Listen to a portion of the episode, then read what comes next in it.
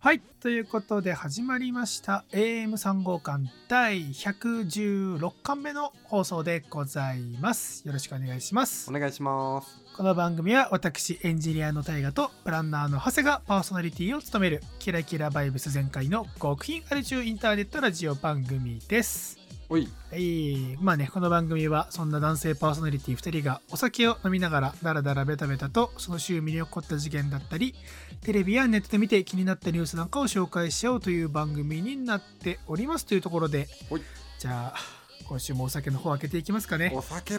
お酒、あ、あれですね。あの、あ、新年明けまきしておめでとうございます。あ、収録上は？収録上は、そう。あの、そう115巻のオープニングではね、ちゃんと言いましたけれども、うん。まあ、あれは収録というか12月30日に撮っていたんで、改めてね。一個言いたいのがさ、あの新年になると同時にさ、明けましておめでとうって LINE 来たりするじゃない？はいはいはい。うん。あれ俺今年大河原からしか届かなかった。あ、あ、あ、それだったら俺勝ちだわ。俺妹から来たから。はい、勝ち。この悲しい勝負。なんて不毛な。開けますか。開けましょはい。さあ、今年2020年も、20 2022年も よろしくお願いします。乾杯。う。乾杯。ぐだぐだ。私から先に喋っちゃいますと、今日はい私が持ってきたのは、ブラックタイドブルーイングっていうところからお察しの通り、えー長谷川さんからいただいたはい。ビールですね。はい、その中でも、気仙沼プライドという IPA かな？をいただきましてはい飲んでおります。そうですね。これはもうブラックタイドのフラッグシップみたいなあ、みたいですね。うんうん LINE になってるので、ぜひぜひさっき見た感じだと、なんかその、気仙沼プライドが、だからそのベースとなって、それのなんかバージョンアップとか、ちょっと柄が違うやつみたいなやつも出てるみたいなんで、本当にだからその中心的な商品みたいなんですけれども、うんあのね、これ非常に美味しいです。なんかシトラスのね、あの、ホップの感じがう、んなんかその爽やかな感じというか、ビールうんビールしていない感じがして、うん。うん。まあ、僕ね、あの、つい先ほど、あの収録始める直前に晩飯食べてたんですけれども、はい。あの、飯食った後に飲むのにすごく最適ですね。なんか気楽に飲める感じです。うん美味しいです。はい長谷川さんは？今日僕はですね、あの、引き続きあの、下北沢のね、北沢小西さんっていうところからね、買ってきました、えー奈良醸造が作っております、オプティマという、ジャンルで言うとね、ジャーマンエールというものになってます。ジャーマンエール。これが何たるかというと、もう簡単に分かりやすく言うと、ラガーとエールの合いの子みたいな、いいとこ取りね。ほうほうほうほうほうほうほで、今紹介してるサイトとかで見ると、う。うん。エールの穏やかでニュアンスの憂いを表現したかなり穏やかな出来とか夜この時期ならこう熟れた食材と一緒に長々と味わいたいみたいなちびちび飲む系のもんだねっていうことが書いてあって、日本酒で言うと冷やおろしっぽいみたいな日本酒に例える？うん酒を酒で例えるっていう。難しいね日本酒の冷やおろしでさえあこれ冷やおろしだなってちゃんと実感して飲んだことがないっていう ちょっとねコンテキストの高さがすごいけれども。そうですね本当だ、穏やかで夜長にスイスイ飲めるビールって書いてあるね。うんうんうんで結構ね甘めな感じのものになってるあんで、そうなんだ。非常に何でしょう味わい深く飲ませて奈良醸造初登場だよね。AM3 号館。あれ？本当？あ、違う？俺はね多分初めて飲んだんだよね奈良醸造俺も奈良、あの、京都ブリューイングとかはいくつか紹介して記憶あるけれども。奈良は多分いないんじゃないかな。うんかもしれないお初でございましたになりますね、僕も。美味しいですはい。まあね、まあ、正式に新年一発目の配信ということで、まあ、どんなはい内容になるのか分かりませんが、今週もぐだぐだと喋っていきましょう。これはい。ということで、今週の前半パートは大河からやっていきます。はいはいいきますということでね、いやー、まあ、前回の放送でも話したんですけれども、まあ、僕は6年ぶりにネットフリックス様に契約をさせていただきまして、おいいですね。素晴らしい。大事もうね、楽しくて仕方がない。あよかった。そりゃね1400円も払ってるんだから本当有効活用していただかんと。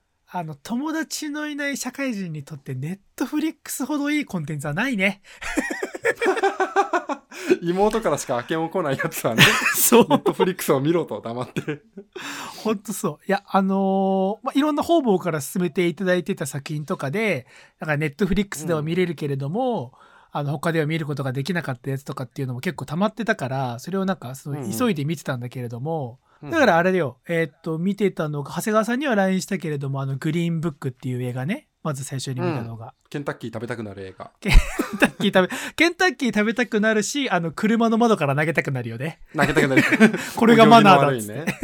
うん、あでも真面目に話すとあれはなんだろう黒人差別みたいなものがテーマになってるのかなそうそうそう、グリーンブックは非常に良かったっていうのもそうだし、あとね、うんこれは、あの、本当は今日これを話そうかなって思ってた作品で、えっと、ミリオンダラーコードっていうドイツのドラマがあって、これがね、うんむちゃくちゃ面白くって、喋ろうかなと思いつつ、まあちょっと今日別のところでしゃ別で喋るドラマの方が喋りやすいからそっちを選んだんだけれどもこれねミリオンダラーコードっていうのはざっくり紹介するとあの、ん。Google Earth ってあるじゃないですか。はいはいはい。ありますね。Google が開発してみんながわーってなった、3D の地球儀だみたいな。うんうんうん。あれがもともとあの全然関係ないドイツの子会社というか一人のアーティストと一人のハッカーが自分たちで作ったプロダクト。それを Google がパクったんじゃないかみたいなで実際裁判になったっていう史実に基づいたドラマがあるんですけれどもそれがむちゃくちゃ面白くって、まあそれの紹介まあそれはぜひ何て言うんだろうまあ別の機会で紹介できればいいなと思いつつ、まあ、気になる方はまた見てほしいなっていうところで、うん。でですよ。そんな、はまあねプログラマーでありアーティストもどきであるタイガさんにぴったりな「ミリオンダラーコード」というドラマの紹介を差し置いて今日紹介したい別の、えーネットフリックスオリジナルドラマがありましておあの見ねね何見たんですか？この最低な世界の終わりっていうタイトルのドラマなんですよ。よくリコメンドで上がってくるなそいあつ本当ですか？僕は何にも前情報ないんだけれども、まあ、僕は心に心に100人の中二病を抱えているからもうこのタイトルがもうビンビン刺さっちゃってあ 俺のためのドラマだ絶対と思って。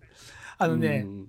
イギリスのドラマなんですけれどもイギリスの方のその現代が「ザ・エンド・オブ・ザ・ファッキン・ワールド」っていうあーそっちの方かっけえな。そうそうそう。でもそっちもなんかもう、まんまだけどね。まんまなわけよ。このクソったれの世界みたいなね、の終わりみたいなところで、うんうんうんそう、まあ、イギリスのチャンネル4っていうところが2017年に放送して、ネットフリックスでは2018年から国際的に配信したっていう意味で、だからネットフリックスフリーカーの方々からすると、あまた随分古いやつをって言われるかもしれないけれども、まあ、あの、うん。去年末に久々に入会した僕にとってはめちゃくちゃホットなドラマでして、うんうんうん。まあ、長谷川さん見てないですよね、ちなみに確認しますけど。僕はね見てないですね、うんうんうん。なんかサムネイルでずっと気になっていてマイリストとかに入れてるんだけど、多分かれこれ2年ぐらいずっとそのままうん。そうなんですよ。で、僕今日これから、えっ、と、このドラマの良かったところとかを紹介していくんだけれども、先に言っておくと、俺のイメージする長谷川さんは、そんなにこのドラマ好きじゃない。あのね、まあ、っていうのも、うまあ、タイトルから察する通り、まあ、だからさっき僕も言ったけれども、そのね、中二病の男の子と女の子のロードムービーなわけですよ。ロードムービー風ドラマというか。なるほどね。なるほどね、確かに。それだけ言われても俺ピンときてないから多分それは正しいんだと思う感覚でね、これ、まあ、これも後で喋りたいんだけれども、なんか、うん。お自分、長谷川さんにしろ、俺にしろなんだけど、なんかうん、俺たちが10代で、彼ら、彼女らと同じだったら、もっとのめり込めてたかもしれない。でもあー、そうじゃなくって、大人になっちゃったというか、まあ、社会人になっちゃったっていう目線でこのドラマを見ると、何こいつらみたいな気持ちも どっかにあるというか、いや、そうい、いや、社会ってでもそうだからみたいな、いや、あのー自分たちがね、そういう純粋さを失っちゃってるところも多分にあるんだけれども、とはいええ、そういうイライラもするドラマでは確かにあるなっていう感じで、うんうんうんうん。そうそうそう。まあね、あの、どんなドラマなのかっていうのを喋っていくと、はい、まあ、主人公ってなるのは、まあ、さっきも言ったけれども、男の子と女の子2人いて、うん、それぞれジェームスとアリッサって名前なんだけれども、はいはいこのね、男の子のジェームスっていうのが、まあ、えっとね、ちょっとサイコ、自称サイコパスで、えっと、趣味が小動物を見つけて殺すことなんですよ。わあ痛いなあ そいつはで、俺は感情を持たないと。俺はもう5歳の頃から笑ってないみたいなこと言うわけですよ。やっちまってんな そうそうそう。で、もう学校行くけども、周りの奴らは全員バカだみたいな感じのスタンスで、ずっとヘッドホンで音楽聴いてるみたいな。それ学生時代の大原君もそんな感じでしょ やめてやめてあの、ヘッドホンして誰とも会話してないみたいなところはまだしも、俺小動物は殺してないから。そこは勘弁。まだ人間の心はあった。まだそうそうそうそうそうそう。そうね。まあ、そんなね、まあ、イギリス版、オカラか、うんオカル君みたいなやつが主人公で、はいはいはい。でもう一人の女の子の主人公がアリッサっていう子なんだけれども、まあね、この子の紹介、なんて言ったらいいんだろうな。まあ、自分以外の世の中すべてを舐め腐ってて、いわゆるさ、あの言葉としてどうなのかわかんないけれども、ヒステリーな女の子というか、ヒスってるな、みたいな。あなんかあるねあるね。すぐ物投げたり、すぐよくわかんない言動をしたり、なんかひどい言葉言ったり、なんかパックみたいなこと言ったりするみたいな、そういうお下品さみたいなところを含めて、ちょっとやばい女の子みたいな。でこのアリッサとジェームスが、まあ、ひょんなところから関係を持って、二人が無計画うにん。お互い家を飛び出て、あの、うん。ジェームスの親父の車をパクって冒険に出るみたいな、そういう第1話なんですよ。いいねなんかブリティッシュな不良だねこれは。そうそうそう。だから、不良っていうか、だから、グレてるというよりは、なんかもう心の闇みたいな。で、そう。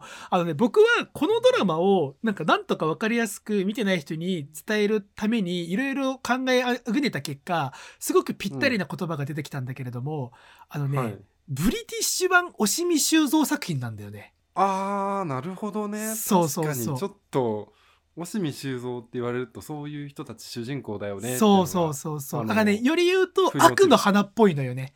なんかもう自分、ああの、世界はおかしくて自分だけがなんか正しいというか、ちゃんと周りを見れていてみたいな、大人はクソだみたいな視点ーで、うん。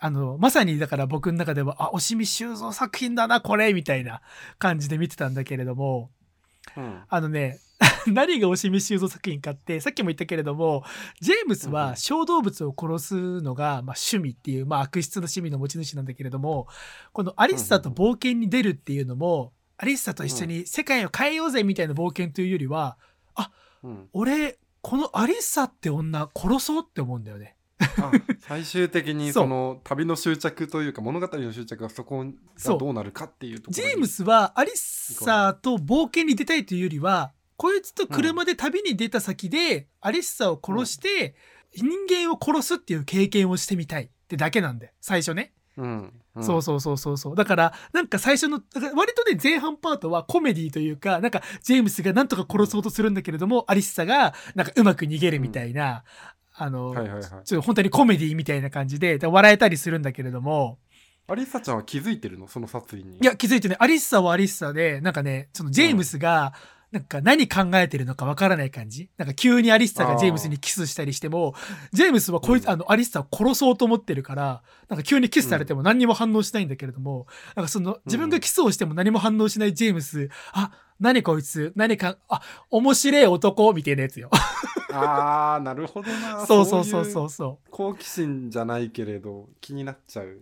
そうそうそう。だから、お互いい、その背伸びというか、周りより私は世界が見えてるみたいな、あの、大人びた態度を取るんだけれども、どこかやっぱり子供というか、あの、お互いはいはい。がなんか内心を悟られないように、狂った言動をわざとしたり、大人びた発言だったり、あアリサが急に、あ、ここでセックスしようとか言って、あの、アリサ、あうん。の、処女なんだけど、ここでセックスしようみたいな、はいはいはい。服脱いで、みたいな。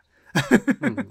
耳の穴舐めて私のみたいなこと急に言うみたいな、そういうやばいやつなんだけれども、まあそのアリッサとジェームスが、まあそんな感じで衝動的な家出なんでお金もないんで、まあ車盗んだり万引きしたり食い逃げしたり、まあお金持ちの、お金持ちが留守にしている大豪邸に忍び込んで二人でパーティーしたりみたいな、そういうそう。で、割と前半は笑えるというか、ジェジェームス殺すのか殺さないのかみたいな。あ、でもジェームスだんだんアリッサに惹かれてきてるやんみたいな話なんだけれどもちょっと中盤で、なんか衝撃的な展開が、なんか大事件が起きちゃって、うん。なんか途中まで笑える話だったんだけども、そっからは、まあ言っちゃうと、そのアリッサと、あの、ジェームスの逃亡劇というか、だから本当にロードムービーというか。そうそうそうそうまあ、ことを起こしちゃうか。目的ならない事件を起こしちゃってそうそうそう。逃げるかみたいなそういう話になってそうなんだよ。でなんか若い二人がその思いつきで適当にやっちゃうことがどんどんなんか規模がでかくなってって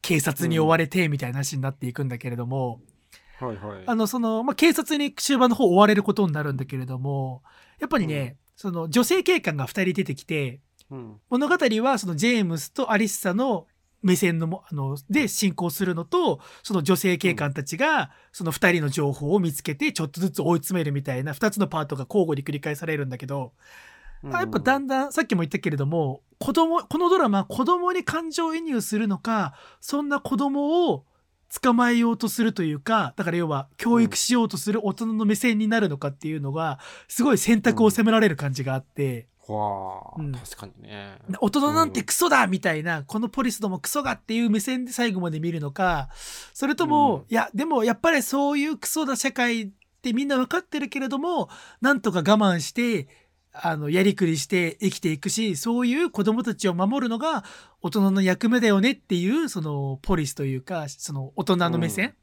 どっちで見るべきなのかなみたいな,、なんかそういうところが、まあま、教育的では全くないんだけれども見ていて、うん。あこれはなんか見る人の意見分かれそうだなみたいな。そういう面白さもちょっとあって。おおー岡野さんはどっちで見ました？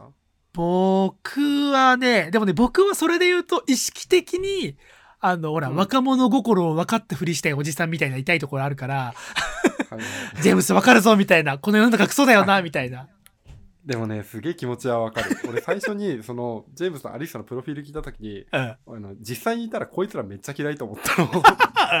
だから多分大人側なんだよねメンタルとしては、うん。そうあのね。なんだけれどさうんやっぱりこう仕事柄こうさあの若い子のことも分かっていたいとかさあの何か作る人はこうさ子供心忘れちゃダメだよとか月並みに言われるとさそっちにこう頑張っていこうとする自分いるよね。そうそうそう。で、そうなんだよ。だから、でさ、逆にさ、大人の目線になった時もさ、あんなに自分たちは反抗的だったのにさ、こういう20代、うん30代になってさ、10代を見るとさ、なんかどこかピュアさを求めたりさ、そういうペルソナを想定しちゃうけどさ、いやいや、冷静に考えたら、10代の頃に10代のために作られたコンテンツなんて喜んで見てなかったよな、みたいなところがちょっとあって、うん。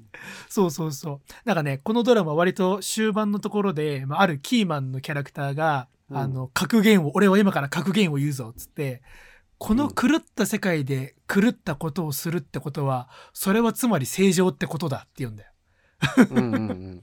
その発言自体だいぶ痛いんだけれども、でもなんかそのセリフがすごいこのドラマの象徴というか、ジェームスとアリッサが世界を見た時に、そう見えてるから彼らは、あの、街を飛び出して、あの、いろんないたずらや悪いことしながら旅してるんだな、みたいな。ちょっと、なんか僕の中では、やっぱさっき言ったように、惜しみ修造だなっていう。そうなんですよ。これね、ネットフリックスドラマの中では珍しくって、まあ、いネットフリックスって、まあ、あなんだろう、普通のテレビと違って、1話に時間制限がないから結構長かったりするじゃないですか。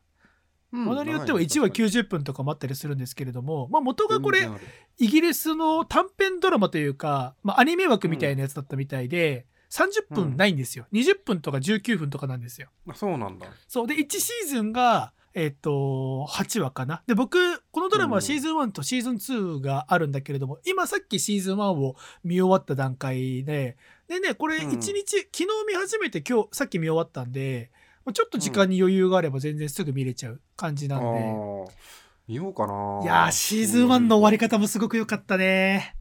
これとても良い終わり方だったあな。のー俺さ、ネットフリックスあるあるなんだけどさ、これさ、うんシーズン1すげえ良かったって言って、シーズン2も楽しみって思うじゃん。はいはい。で、シーズン2待ってる間にシーズン1忘れるっていうあのがそれはあるのと、それは俺にとっての、うんうんうん、ある、あるんでしょ、これはシーズン2がすでに。あります、うんもう出てます、とっくに。で、シーズン1の熱を引き継げずに、シーズン2、シーズン3でだんだん失速していくっていうパターンはいはいはいあるんだよな。あるよね。シーズン1で終わっときゃ綺麗だったのにな。あそれはあるよね作るかな、みたいな。でもね、このドラマは、まあ、あの、なるべくネタバレを見たくないから、あんまりちゃんと見てないけれども、ネットで検索すると、シーズン2も割といい評判っぽいんで、おおそうなんだ。そうそうそうそうそう。なんかシーズン1の2年後から物語を始まるみたいなところなんだけれど、はいはいはいはいはいはい。ちょっとねまあだから僕はこの収録が終わったらシーズン2を見始めますっていう。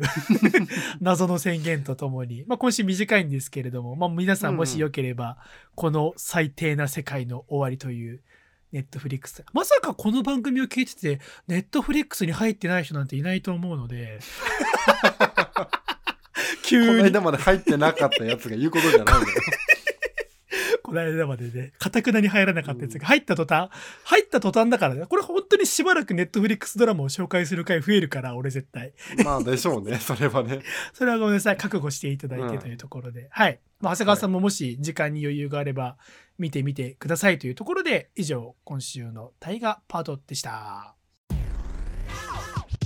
じゃあということで長谷川パートを後半にやっていこうと思うんですけれどまあねあのここのリスナーはみんなネットフリックス入ってるっていう話は岡田君から さっきしていただいたと思うんだけれどす。まああれだよね。ディズニープラスも入ってるよね。まさかの、ここに来て、さらに長谷川さんと差をつけられてしまう。ごめんなさい。あのプラス。そう。今日ねあの新年サブスク大整理会をやった結果あの今回 レギュラー落ちしたのがパラビ。で新しく入ってきたのがディズニープラスなんですよ。パラビアウトディズニープラスインってことね。その通りそのえ、通り。ディズニープラスってさ、あれ月額どれぐらいするんリアルな話。月額990円。ああ、じゃあネットフリックスよりは安いんだ。だってディズニープラスって今めちゃくちゃコンテンツあるもんね。めちゃくちゃあった。もう開いてびっくりしたんだけれどもう本当にマーベルの作品もそうだしディズニーのもももちろん見れるしあとピクサーもあるね、はいはいはい。うん。あとなんそうだよね。あと「スター・ウォーズ」見れた。あ、そうそう、スター・ウォーズはもうディズニーの作品だからね。うんそうそうそう。だからちょっとあのこれはねしばらく時間を潰すのにいいかなと思って入ったんですけれどそれ入ったのにも一個理由があってさあのはいはいはい。スパイダーマン見てきたのよスパイダーマン。ああ、なんだっけ、ノーウェイホームだっけ？そう、ノ最新作。ーウェイホームっていうあのホーム三部作の一番最後のやつ見てきたんだけれど、はいはいはあめちゃくちゃ良かったですね。あれむちゃくちゃ評判いいね。3部めちゃく作ち。ゃ評判いいしみんなさ、MCN のファンの人たちがお行儀が良すぎるから一切ネタバレが入ってこないでしょ。リテラシー高いからね方がいいよ。岡田君スパイダーマンは見れてる？うわ、俺全然、スパイダーマンはなんか、すげえ昔の彼女と2はいはい回映画を見に行って、なんか、彼女は、うん。じあのスパイダーマンとかなんかアメコミ系が好きだったんだけれども、はいはいはい俺は当時全然わからなくって映画館で寝てたっていう人間だから、わかる。嫌いじゃないんだけど、そうそうそう。えしかもだから3部作、そうそう、三部作の最後の作品でしょ？だって今回の話題作。ああそうそうそうそうそう。なんかいくつかそうそう全シリーズがあんのよ。うん。あそうそうそう。だからその辺含めてさアメコミ系、マーベルとか本当に、どっかで気合い入れてみなきゃ、それこそディズニープラスに入って、徹夜で、なんか一気に見なきゃみたいなさ。そうそうそうわかるわかる体力がだから俺は今年の目標がそれになったのもうあのマーベル MCN に詳しくなろうっていう、なるほどね。うん、だから今どこから入ればいいかっていうの時系列とかを必死に探ってあ これ見ようこれ見ようっていうのをマイリスト登録をしてるんですけれど、はいはいはい、はい。そんな俺でも唯一見てたのがスパイダーマンなんですよ。はいはい、はい。スパイダーマンって結構シリーズがあって日本に来たやつだとあのトビー・マグワイアがやってる一番最初のみんなが知ってるスパイダーマン2000年ぐらいのやつ。が、うん。無印スパイダーマンとスパイダーマン2 3っていうのがあってさ、うん。でそこから少し空いた後にあの俺の好きな俳優でアンドリュー・ガーフィールドっていうのがいいのよ。そいつがやってる「アメージング・スパイダーマン」シリーズってのがあってさ俺、アメージング・スパイダーマンシリーズを映画館で見た。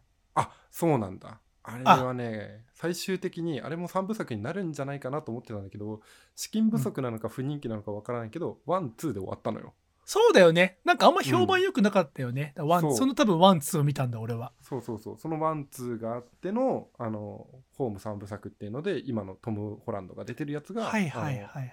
やっててそれの最終作みたいなのが今上なるほどね映されてるものなんだけど、うんうんうん。投資で見てた方が楽しめるっていうことはすごくそうだよね。うん、で俺は典型的な日本人だからさそのアベンジャーズとかそういうのも分かんないんだけれどスパイダーマンだけひたすらに見続けてたのよ。まあ一番日本人はスパイダーマンが大好きなの、マジで。大好きだだからね。だからそれで見続けた結果あのちょっとところどころ登場人物で分からないところとかあれどあの一線こうスパイダーマンっていうラインが整ってたから面白く見れたっていうね、えのがあったわけー、ですよ。だからここからいろいろとね、あじゃあこの時出てたキャラってこうなんだみたいなのを、なんか答え合わせじゃないけれど、そういうことをやっていこうと思ってたね、この番組のリスナー、ネットフリックスもディズニープラスも入んなきゃいけないの？大変だよ。?2022 年。あとはね、俺そのうちああれも入りたいもん。Apple TV も入りたい。ああじゃないよ。あ、Apple TV もオリジナルドラマすごいもんね、最近そうね。今すごく良くてさその辺が、はいはい。でよく俺が聞いてるラジオとかでも紹介されがちなのよ。Apple はい TV のこれすげえ面白いです。っていうのが、だから、はいい、くつか見たいのが溜まっててあと23個溜まったら契約しちゃうんだろうなっていう自分がこうちょっと目に見えて。もうさ、うん。本当に時間なくなっちゃうよね。本当になくなる。それが。うん。でまあそのスパイダーマンもさ結構今上映がすごくあのいろんな館でやってるし iMAX だドルビーだとか言ってさ席が埋まったりとかすごいするわけですけれど、俺いい席で見れたのよ、はいはいはい。うん、それなんでかっていうと人の少ないところに行こうじゃないけれど、まあ、結果的に少ないところで見たっていうのがあるって、それが、はいはい。あの仙台のあの東宝シネマズだったっていうねあ はい仙台はあなたの地元ね。そう僕の地元帰省して映画を見てたってこと？その通りでございます。今日は僕が、えー、と帰省した話をしようと思います。なるほど。はい。仙台に帰った話すね。ごいまど回りくどいんだけれど、まあ、仙台でスパイダーマン見るぐらいだから特にやることもなかったわけですよ言ってしまう だろうな。と、うんだろうな、だろうな。それこそ年末に大河原君と会って焼肉を食べ、まあ、新年ちょっとゆっくり過ごして、えー、と1月の4日月曜日に、えー、と僕はいはいは仙台に移動するっていうちょっと不思議な普通逆だけどね。し4日にみんな仕事仕事も行くわっつって東京に戻るだけど、あなたは逆ね。よっしゃ4日に。仕事するかっつって仙台に行きました。優雅だ。で、映画見に行くって生活でしょ？そうそうそうそうそう。優雅だね。なかなか楽しく過ごさせていただいたんだけれど。まあでもこんな変則的な日程だからさあの親とかにさこの日帰ってきますとかって事前に言えなかったわけよ。ほうほうほうん、でまあサプライズじゃないけれどさあの帰ってきましたどうもう。みた急にいな息子が、東京で何やってるか分かんない息子が急に帰ってくる。そうそうそう。ファってなるような そういうことを想定していったわけさ。たださそのまあ帰ってきますって言うとさちょっと親もこう身構えるじゃん。いいもの食わしてやんねえととかさちょっとごちそう作って待ってようかなとかさ、いい肉焼こうかなみたいなさそういうことをさうちだとしてくれるんだけどさそういうのいいのよあの普通の飯が食いたいの。はいはいはい。わかるよ、気持ちは。すっげえこのあの日常的なねあのものが欲しかったんだけれどさ。まあそれもいいとしてあの何も言わなかったっていうのがあってさ。で帰ってきたわけですよ。うん。でガチャって開けてあの明かりがついてたのね。で誰かいるのかはいはい。なと思ったら、誰もいなくてめちゃくちゃ犬に吠えられるっていうところから。あれ、犬の名前犬なんだっけ？犬はねアコっていう名前なんですけれど。アコ、アコにうん。と 吠えられるスタート。あとは。ちちなみにあの「あなたのことはそれほど」っていうドラマのあの中リーサのあの娘さんの名前から取ったらしいんだけど。そこから撮ったんだ。マジどうなってんだよってやば思うんだよね。やば。あのドラマでそこから撮るの？そうそうそう。あの東出君とかが不倫するやつだよ。あの春とそう、知ってる知ってる知ってる。うん。覚えてる。俺見てたもん、ちゃんと。あのドラマの中にさ、めちゃくちゃいいよね。でそのアコに俺が吠えられてんだよ どういうことと思いながらでも電気ついてて暖房もついてるからまあ親帰ってくるんだろうな少しちょっと外に出て買い物とか行ってんのかな確かに車なかったなみたいなはいはそういう感じだったから、あのー、1時間ぐらいそこでさ、あのブラブラブラブラリビングでさ、あのい犬がちょっと寄ってきたり逃げたりみたいなのにちょっかいかけて遊んでたりとかしてたわけですよ。い。アコね。うんうん。そしたらさ、あのガチャってさ、あの家の方の鍵が開いて、あ、帰ってきたと思ってさ、犬って嬉しくてさ、そう、誰か来ると、ワンワンワンってそっち寄ってくわけよ。行くね。であじゃあ多分親なんだろうなと思ってあの見たら妹が帰ってきてで、はい妹がそのすごいなんか何お前みたいな顔で あのいや、でもそれはそうでしょ。見てきて、うん、急にで帰ったらなんだったらそ。の犬がいるってのは分かってたんだけれどその俺がいるっていうことをさ知らないからなんか不審者かと思ったと思ってちょっとこう半泣きみたいな状態になってその状態でちょっとそれこそさアリッサじゃないけどヒステリー気味に親に電話し始めたわけよ。えマジなんかお兄ちゃんいるんですけど最悪みたいな。知らない人かと思ってみたいなことを言われてさ。まあでも怖いわな確かに。妹からすれば、急にでしょだって。うん。でさ、まあさ、露骨にそんなに嫌悪感を示されると、俺もシュンってなっちゃうわけよ。あさっきまでドカってこうさ、あの、ソファーのところに座ってたのに、急に端っこの方でシュンってなっちゃって、ー 実家なのに。これ、あれか、長谷川龍はノーウェイホームってやつかと思って、ノーウェイホームだね。そう、申し訳ねえなと思いながらさ、そのさ、親と話してるやつをさ、静かに妹の受話器剥がしてさ、スピーカーフォンにして、さて、帰ってきてしまいました、長谷川ですっていう。そういう話になってさ、いやー、それでさ、まあ、妹もさ、わざわざ、なんか、蓋を開けると、うちの母親が、今ちょっと新潟の、うちの祖祖母を面倒見るために、はいはい。あの正月開けたけどあの半分ぐらい帰ってるみたいな感じになってて。はいはいはい。でそれでそのき俺がいる期間はいないよっていうこと言われて。うん、おっすと思って。本当に衝動的だったんだな。そうそうそう。でたまたまお親父とかもあの他の同僚とかがあ不幸があって葬儀に行ってるからその日はいないと。で犬だけ一匹お留守番させるのはあれだからあの今半同棲とかをしてるんだけど妹をわざわざ自宅の方に呼んでその実家で面倒を見てもらおうっていう魂胆があったわけですよ。でそのために妹はちゃんと仕事の時間とかも調整したりとか人と会うや約束とかも、まあ、ちょっとパスしてみたいなことがあったらしいんだけれど俺が来たことで台無しっていう 台無しだよね。先に言っててくれればね、妹さんは他の予定もまた別の調整の仕方あったろうにね。まあ全然あったと思うんだけれどあさー最低お兄ちゃん。本当に申し訳ないと思いながらその親に俺も帰ってきてこうこうこうでっていう話をしてどうしようか妹は妹でなんか家にネットフリックス通ってるからイカゲームとか見ながらあのウーバーでご飯食べて優雅にその 実家のリビングで過ごそうとしてたんだけどこいつがいると台無しだっていうことを主張し始めて 俺はどうしようかなと思って。邪魔者だよ。でも確かに友達の家にちょっとあのあげてもらう一日とかあるあのそういう解決法はあるかなと思ったんだけど冷静に考えたらこれ1月4日の話だからそんな新春早々上がれねえよっていう話が本当よ。うん、ほんまそれな。申し訳ないと思ってそれでどうしようかな、まあ、妹と共存していくのはこの状態だと無理だ。俺は露骨に嫌悪感を示されてると思って うん。あの僕203泊くらいだったら東横インとか行けるんで。うわすごいね。実家帰って東横に。うん。といやそれでもいけるんでって言ってさ、まあ、ノーウェイホームな人間なんで そういうこともできるよっていうのに対峙したら母親がいあ「あんたの実家だからいつでも帰っていいのよ」っていういい嬉しいことを言っていただいて。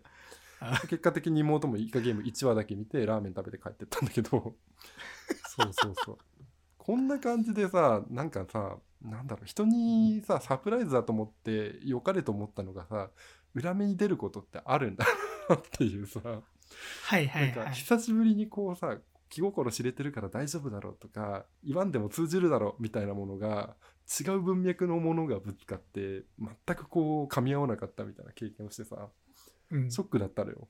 はいはい俺もね、あれで、今の彼女さんと付き合い始めの頃に、はいはい。なんか誕生日、なんか記念日かなんかにサプライズで彼女の家に行ったら、はいはい。あの朝朝一で行ったら、なんかうんむちゃくちゃ不審者、あの要は強盗か何かだと勘違いされて、むちゃくちゃ泣かれて、シュンってなった記憶があります。なので、あまり非難ができません。あそうでも女の人ってどうなのかなやっぱりいや、まあ、でもそれはどう考えても、長谷川さんとか俺が悪いわな。まあそうなんだ やっぱりよねきっとねあーいや、サプライズにするにしろ、まあ、なんか、そうだよね。いきなり過ぎてもな、みたいな。だから、結局サプライズベタなんだよね。慣れてないする。長谷川さんも俺もだけどさ、サプライズってあんまさ、多分さ、されたくはないじゃん。まあ、あの嫌ではないけどあーまも。嬉しいじゃ嬉しいけどどうリアクションしていいかわからないそうそうそう。っていだからさ、周りにもさ、あサプライズは自分にはしないでって。まあ、俺も少なくとも言っちゃうんだけどもさ、うんそのせいでさ、いざ自分が人にサプライズしようってなった時にさ、やり方がわからないんだよね。あー。いやだって俺だって直近のサプライズって俺君にプレゼント渡したところだからね、うん、事前に予告はしてたけれど、絶対に何が来るかわからない。でも絶対に気に入るっていう話をしして渡して、はいはいはいはい。まあ案の定だったじゃないですか。あれはまあそう、俺自信つけちゃったんだよね、サプライズあねうん 12月30日の。そうそうそうあれですよカラスペンなんかやんなきゃよかったんだよな ありがとうございます。うん、今飾っていますよ。あ本当？まだ使ってない？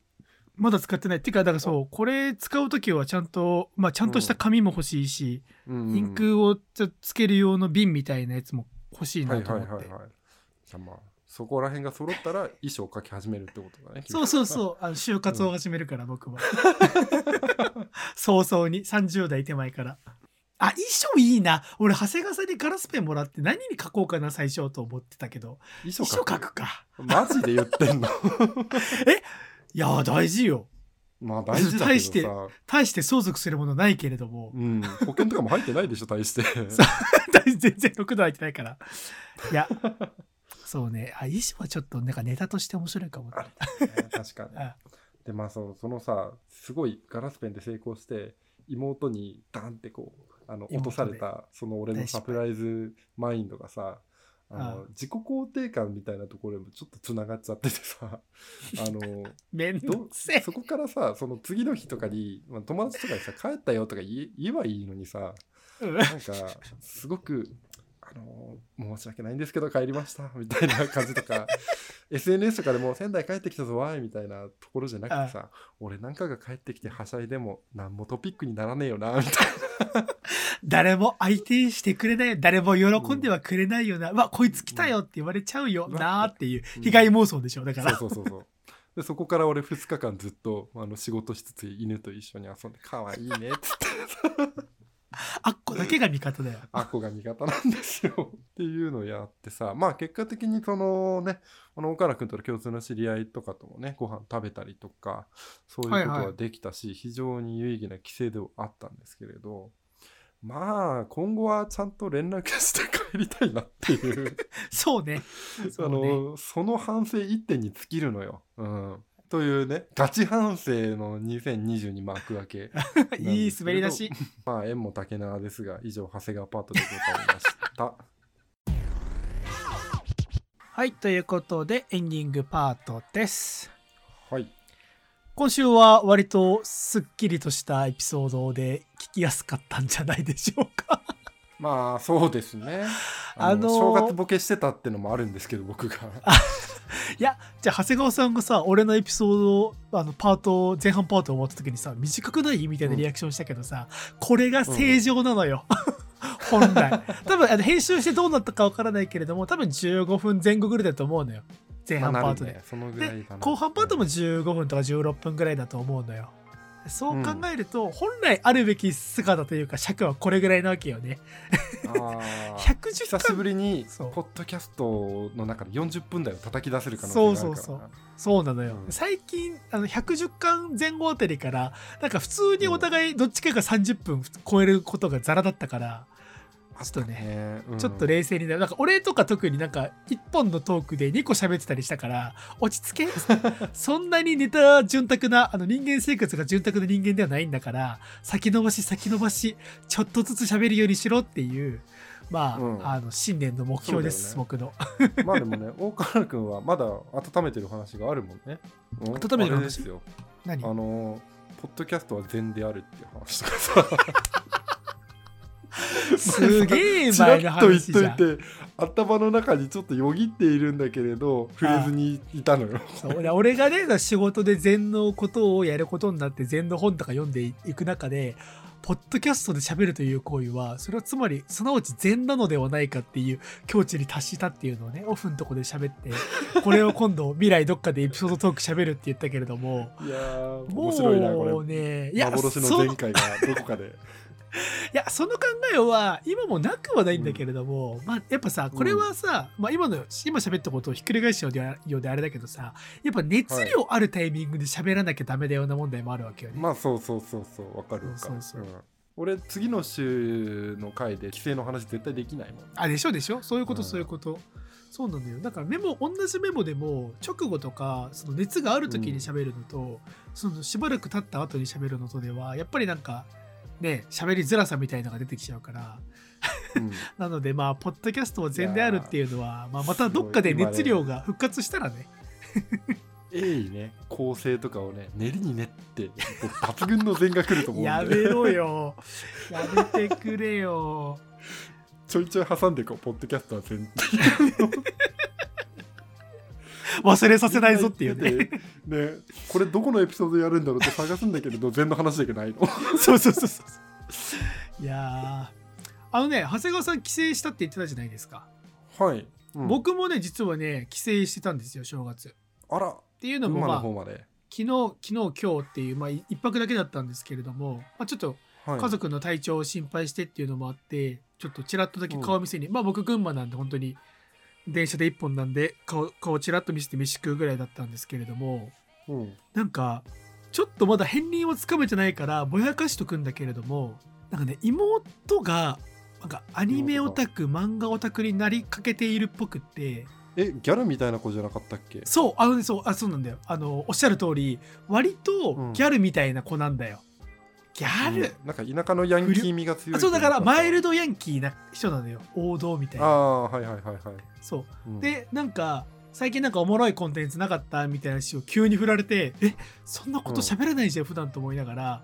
なんかアニメとかでおもろいのなかったんって言われて、いやアニメは全然俺最近見てないなみたいな。あでも話題になってたから「バイオレット・エヴァーガーデン」は見たよって言ったら う。ん鼻で笑われて えお前何？バイオレット・エヴァーガーデンとか見て泣くような男なんて言われて。いやえっと、まあ、僕は泣かなかったけれどもまあでもいいアニメだったよねみたいなこと言ったら「はあはい、うん。終わったなお前」とか言われて。なんかすごいいろんなアニメいろんなアニメを言われたんだけども俺は全然うんあの追いつけなくてなんか最終的に、まあ、家族で酒飲みながらなんか最終的になんかコードギアスをみまずは見ろって言われてうん。まさか妹からコードギアスなんて言われると思ってなかったからあはいじゃあ、コードギアス見ますって言って。うん。長谷川さんコードギアス見てます？ごめん俺見てないやコードギアああじゃあ長谷川さんも俺の妹にやったらバカにされるわ。スうわー見とこう。ないやでもさこんだけコンテンツ紹介するポッドキャストやっといてよ。うん。あのコードギアス見てなくてあのマイルドヤンキーに足元見られるってどういうことなの？マジで。本当よ。なんかねいやそう。で何が立ち悪いって、まあ、これねあのうん。ネットフリックスの運営さんの人が見てあの聞いていたらぜひ逮捕してほしいんだけれどもうちの妹は自分の会員じゃなくって、自分の彼氏の会員で見てるからネットフリックスを。最低それで俺にマウント取るのやめてもらえます？って言って。まず自分でお金を払ってから文句言ってもらえます？って言って。いや彼氏んちで見てるから別に違法ではないですとか言っていやいやいやみたいな。そういうのもあったりして。ねそうだから俺はねディズニープラスに入る前にちょっとまずコードキャスを見てから、いやーせっかくネットフリックスを見て長谷川さんとこれで同じ土俵だと思ったらディズニープラスか。でどうせあれでしょ？悪いな。2021年、あの散々話したプリキュアで俺がついていけなかったプリキュアみたいなテンションでこうあの今年の夏前ぐらいからマーベルの話をずっとするわけでしょ、まあそうだね。見えるわーこのマーベルはこういう友情物語でみたいな。ううん。わここでこのシーンが出てくるのはこの伏線でみたいな 話を全部してやるよ。ーやば。そうなんだよ。それき聞いたら見たくなっちゃうし、でもなんかそのネタバレを防いだ総論的にここが面白いみたいなのはあのいくつか見た上でまとめてこう話してみたいなっていう気持ちはあるな、まあ、あとはプリキュアがね今1月で佳境なんで 2月からはあの新シリーズが始まるんでそうだわ。まあそこにはね。注目かなって。最終決戦なんで今プリキュアは終わってマーベルに行くのかなと思ったけれどもそうかプリキュアは続くのか。プリキュアは並行していくか。ら次デリシャスパーティープリキュア始まるからさ。デリシャスパーティー。ですごいよ。デリシャスパーティープリキュア今ねデパプリって呼ばれてるんだけデどさ。パプリ？あれさすごい頭おかしい名前だなと思って俺最初見てたんだけどおかしいね。あのコンセプトが今回超いい。ほご飯は笑顔っていう。ご飯は笑顔。あーでもそうだよね。子供、まあ、どこまで行っても子供をメインとしたターゲットの番組って考えたら、うん。たくさん食べる食育的なコンテンツとしてそうですよ。めちゃくちゃいいよね、うん、今ねオートミール抜き換わって白米が危ないとかさ、うんうん。牛乳みんな飲んでねとか言ってる中だからそういうところであのプリキュアが果たす役割とはみたいなことを もうこれはポッドキャストで話さずに論文として書いて提出しようと思ってます。怖いわー でもそうか。じゃあ俺プリキュアデパプリから見始めようかな。デパプリだったら長谷川さんにマウント取られずに済むじゃん、同じスピードで見れるまあわけだから、そうだね。確かに、うん。あーちょっとそれは候補だな。デパプリ。どうしよう共通文脈でプリキュアの話できるの怖いなポッドキャストの色としてすごい怖い。俺がプリキュアについて好きあの詳しい好きなのは確かに。いいんだけど別に。確かに片方がね。プリキュアの話で盛り上がっちゃうと。いやいやいや。バランスが取れなくなる バランスをわざと崩しに行こうかな。めちゃくちゃプリキュア界になるかもしれないけれども。まあその辺はこうご期待というところで締めましょうか、はい。この番組ではメールを募集しています公式サイトの各エピソードの一番下のところに Google フォームを用意しております。そちらから番組に対するご意見、ご感想の方をご投稿いただけますし、それがめんどくさいよという方は Twitter にハッシュタグ350缶 350CAN をつけてごつぶやきいただければ番組パーソナリティ2人必ずチェックしておりますので、ぜひぜひごつぶやきご投稿ください。思いつきませんでした さ、短いとねフックが少ねえのよなんかさ、ここに対するプライド高いよね、長谷川さん、意外と。あの、なんか、あのーてなんでもいいじゃん。今、デバ、うんあの、ハッシュタグデパプリとかでもよかったけれどもさ、そういうさ、小手先のやつは使わないわけでしょ。うまいこと言いたいねんな あのね、それで、そこにあのープライド持ってる感じ嫌いじゃないよ、俺。手を抜かない感じ。ね、30点ぐらいだったら出さない そうそうそうそう、30点くらいだったら思いつきませんでしたっていう姿勢は、すごい。自分からハードル上げに行く感じはね。いや、いいんじゃないですか。来週にご期待くださいうわーすげえ。こいつすげえ。自分で 週またぎでハードルを上げてきましたけれども。はい。はいまあ、そんな感じでね、今年も改めて頑張っていきましょうというところで、今週以上 AM3 号館第116巻の放送でした。さようなら。また来週